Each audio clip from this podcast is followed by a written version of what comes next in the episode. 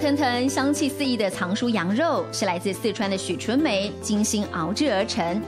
这个动作要抢时间，因为过了以后呢，血水又重新煮回那个杂质，又重新会附着在羊肉上面。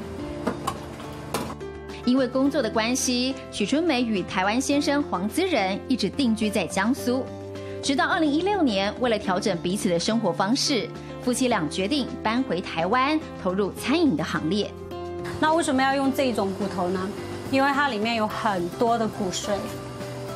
熬汤的话，我们的汤里面要有复合的口感，而且汤本来就是要养人的，那所以这个骨髓呢，对身体是非常好。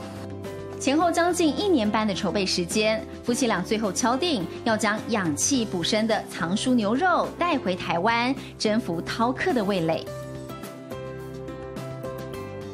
因为我以前不敢吃羊肉，然后是有一次来这边吃，因为它只有卖羊肉，结果一吃发现没有羊骚味，那我就觉得很好吃。然后还有就是它的汤，我觉得好好喝，所以我就会常常来。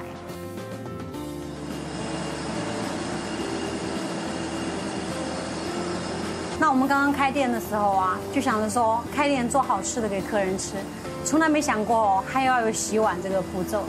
那第一天试营业下来，会发现说，哦，堆成山的碗，这要怎么办？他就开始洗，洗到流眼泪。